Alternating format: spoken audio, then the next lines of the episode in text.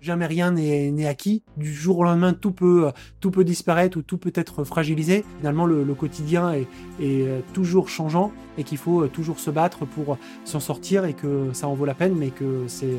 toujours assez euh, difficile et l'année 2020 n'a euh, pas été forcément l'année la plus, la plus simple pour moi et j'espère qu'on va pouvoir euh, récolter les fruits de tous ces efforts et qu'on qu'on va pouvoir effectivement s'en sortir encore mieux sur les années qui viennent.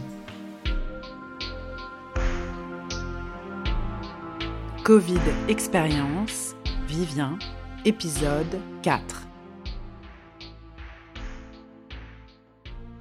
Une fois que le déconfinement a été acté, on s'est donc euh, tous retrouvés au bureau. C'était un vrai souhait de, la part de l'équipe, donc il y avait une vraie attente et un vrai engouement euh, par rapport à ça. Après, il est clair que les, euh, les comportements n'avaient pas vraiment changé. Les gens étaient effectivement toujours euh, les mêmes, les collaborateurs étaient les mêmes, mais forcément, on était quand même dans un climat beaucoup plus anxiogène qu'avant. Globalement, ça se passe très bien et encore mieux aujourd'hui, mais il y a quand même toujours un peu ce, ce climat où on peut plus faire comme avant. On a euh, des tables de ping-pong, on a des, on mangeait euh, tous ensemble, etc. Bah, maintenant, on mange beaucoup plus écartés les uns des autres. Enfin, du coup, la, la convivialité est toujours là, mais on sent que elle est moins, moins évidente, on va dire qu'avant. L'autre conséquence du confinement, c'est que, comme je vous le disais, nos collaborateurs n'ont pas vraiment changé. on en a eu un, en revanche, qui a, décidé au retour de, poser sa, démission. On ne sait pas trop euh, si, euh, euh, même si on a essayé de le questionner avec notre autre manager, etc., on ne sait pas trop si c'était vraiment lié au, confinement ou autre, mais je pense que ça a été un élément accélérateur dans cette décision. Donc c'est toujours forcément quand un collaborateur m'annonce son souhait de partir, une grosse déception et une remise en cause à chaque fois parce que même si le collaborateur nous dit que c'est pas notre faute, euh, on ne peut pas s'empêcher de penser tiens qu'est-ce que j'ai mal fait, qu'est-ce qu'il a pas aimé, etc. Pourtant, euh, on fait tout, beaucoup beaucoup d'efforts à essayer de les écouter au quotidien, de leur euh, bah, voilà de, les questionner régulièrement pour savoir si si ça va ou autre, pour justement pas être surpris par ce type de, de choses parce que c'est aussi de notre job de les anticiper parce que forcément un collaborateur qui démissionne c'est aussi une fuite de savoir-faire, un, collaborateur qu'il faut remplacer, etc. Et on est sur des ressources euh, qu'il faut retrouver et ça se claque. Euh, c'est pas en un claquement de doigts que ça se fait. Mais euh, je l'ai pris forcément comme bah, comme une tristesse, une déchirure, une déception dans la mesure où c'était en plus un, vieux collaborateur, si je puis dire, enfin qui avait qui, venait du fruit de l'acquisition qu'on avait faite sur notre établissement d'Angers, qui était donc un collaborateur fidèle d'autant plus surprenant que euh, quelques mois auparavant ou années auparavant, c'est pour ça que je pense que le confinement a,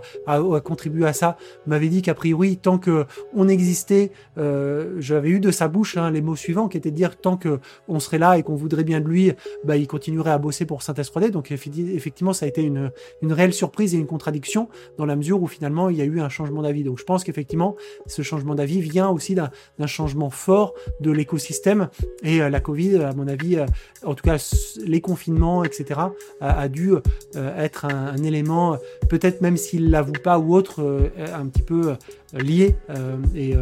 à, cette décision finale. De toute cette situation, on a tiré des leçons, on a tiré des conclusions, notamment suite à ce premier confinement et à cette année 2020 en général. Depuis mes 11 ans, je suis passionné par la 3D, le digital au sens large, le web, ça fait partie de mes gènes. Je ne peux pas concevoir ma vie autrement que en pensant effectivement euh, digital. Donc euh, cette euh, veille permanente et cette réinvention permanente m'anime toujours. J'arrive à, encore vivre des,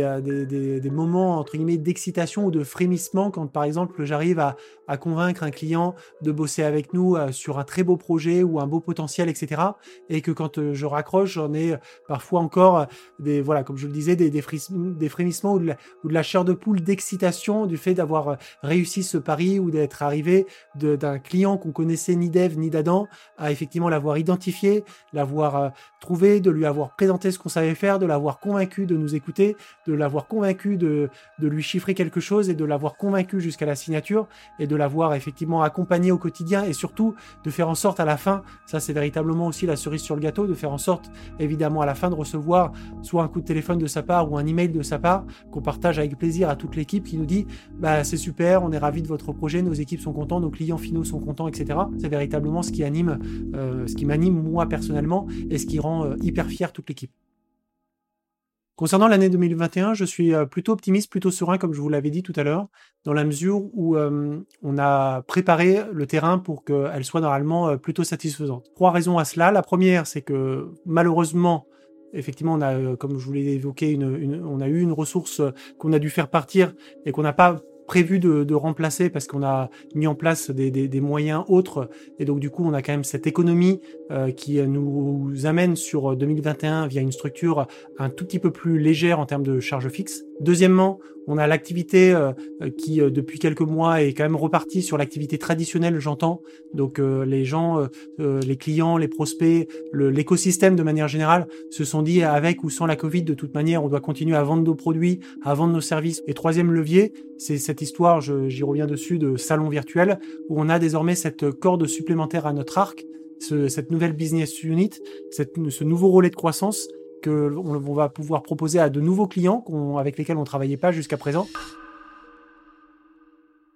Fort de ces trois raisons, je pense qu'effectivement, on peut avoir une augmentation de notre rentabilité de notre chiffre d'affaires sur l'année 2021 et on va tout faire pour, euh, du coup, récupérer et rattraper le retard qu'on a pris sur 2020 euh, pour euh, tout emmagasiner en 2021 et, et repartir aussitôt et aussi rapidement en croissance.